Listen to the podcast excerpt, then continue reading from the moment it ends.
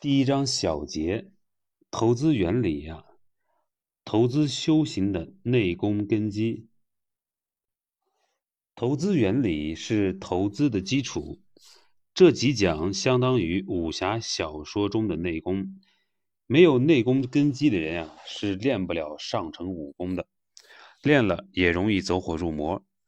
根据这几讲啊，你可能已经发现了，我讲述的视角啊有点不一样。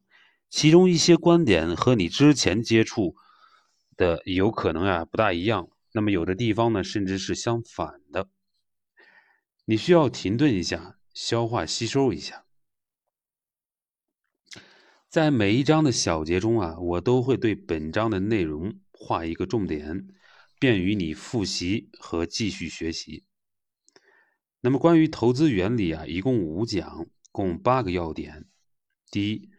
所谓投资回报率啊，不是某年某月某天的回报率高，而是长期积累的回报率高。偶尔的高回报啊，如果不能持续，并不能改变你的财务状况。二，高回报有三个基本原理，分别是稳健原理、几何原理、时间原理。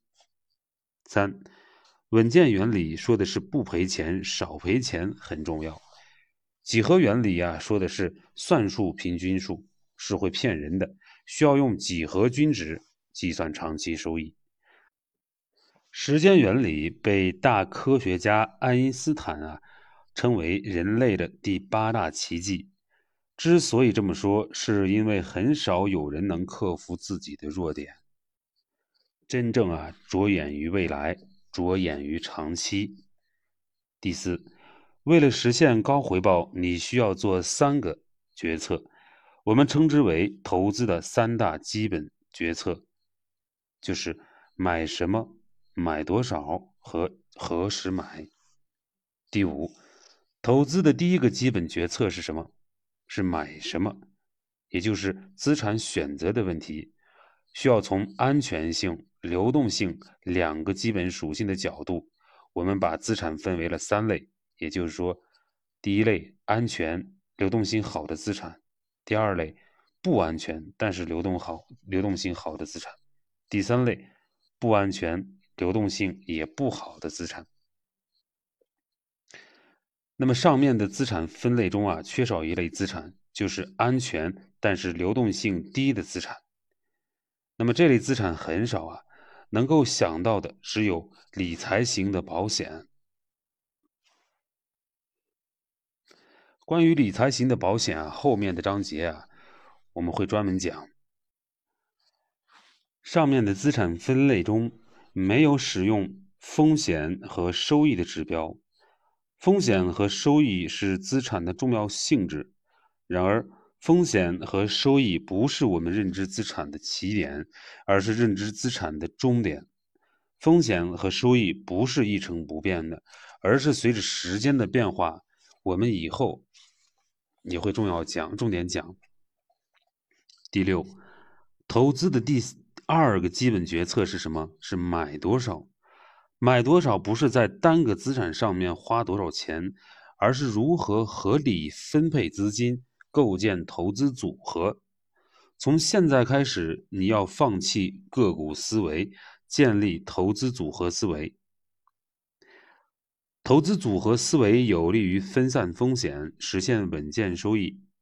这个思维的重要性，我们用一句话概括，就是人都会犯错误，犯错误并不可怕，错了而不知道分散风险才可怕。我在讲课时啊。曾经举过一个例子，就是四十八元买中石油并不可怕，四十八元全仓中石油那才可怕。那么构建投资组合要兼顾三个目标啊，就是保持流动性、分散风险、优化收益。一句话概括，就是在保持流动性的前提下，通过分散风险优化收益。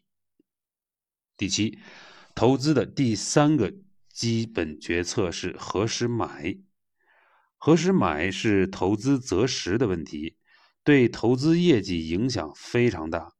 比如，长期看投资 A 股是赚钱的，但是买错了时机或卖错了时机，就不仅不赚钱，还赔钱。投机择时的基本思路是根据经济周期、历史经验、政策逻辑，判断资产价格的涨跌，事先买入会上涨的资产。投资择时的一个基本分析框架是美林时钟理论。这个理论根据经济周期和政策变化，预判债券、股票、大宗商品的价格变化。要注意的是。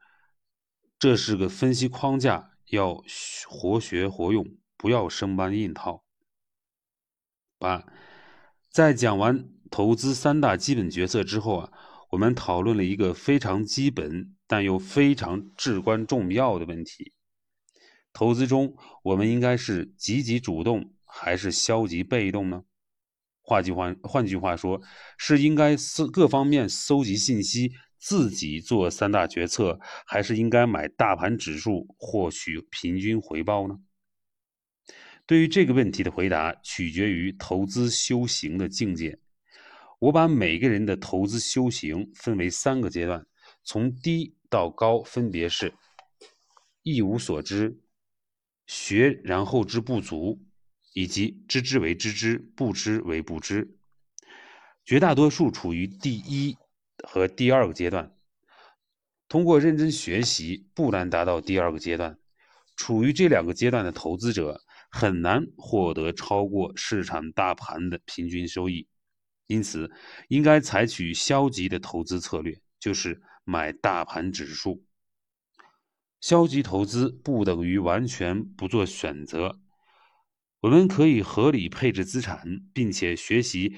选择优秀的基金，获取稳健的、超过大盘的收益率。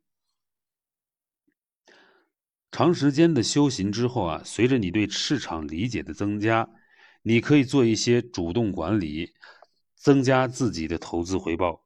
这不是折腾，是谋定而后动。到现在，我们结束了投资原理部分的学习，这部分很重要，相当于万丈高楼的地基。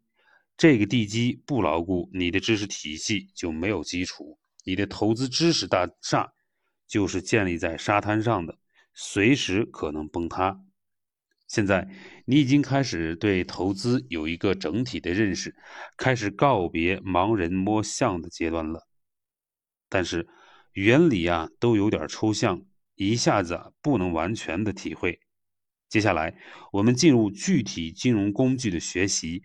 通过学习金融工具具体的细节的知识，加深对投资原理的理解。建议你在学习金融工具的时候啊，时常复习投资原理这几讲的内容。第一章全部结束。